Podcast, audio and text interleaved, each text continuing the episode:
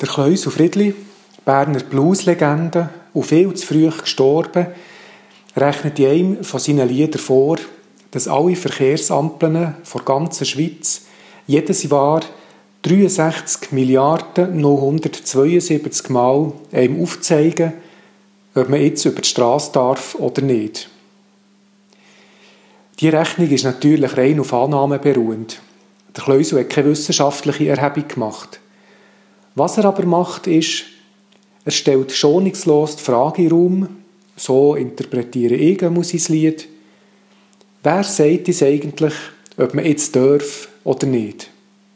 Und wie viel Mal lasse ich mir von irgendjemandem sagen, ob man jetzt darf oder nicht?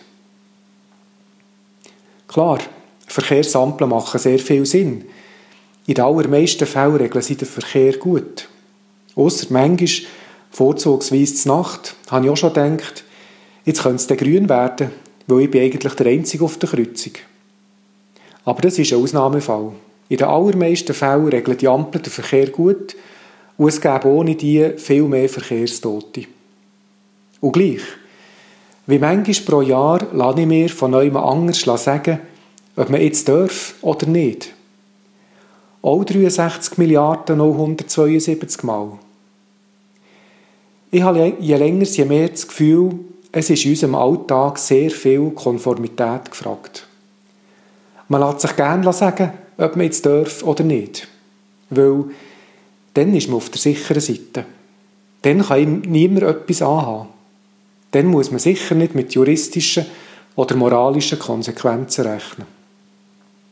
Ich stelle mir aber vor, wenn es so weitergeht, dann leben wir plötzlich in einer Art DDR-Staat vorne kontrolliert und gemödelt und alle Spuren gemäss dem System. Aber auf der Hinterbühne, dort ist schon lange das Chaos ausgebrochen und eigentlich funktioniert die ganze Sache nicht mehr. Das Lied von Kleusel Friedli provoziert. Zu Recht. Wollte ich mir, auch heute, x-mal sagen, ob ich jetzt darf oder nicht? Darf ich denn nicht auch noch ein bisschen selber entscheiden? Weil ich entscheide mich doch nicht automatisch immer nur für das Schlechte. Hätte eigentlich immer die Ampel recht? Was, wenn die mal spinnt?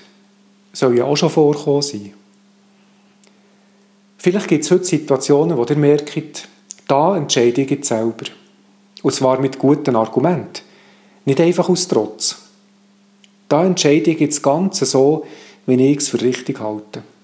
Nicht die Gesellschaft oder der Anstand, oder die anderen spielen jetzt Ampel. Nein, ich ignoriere all das und mache, was ich will. Viel Erfolg. Andreas Zink, Pfarrer von Schlosswil.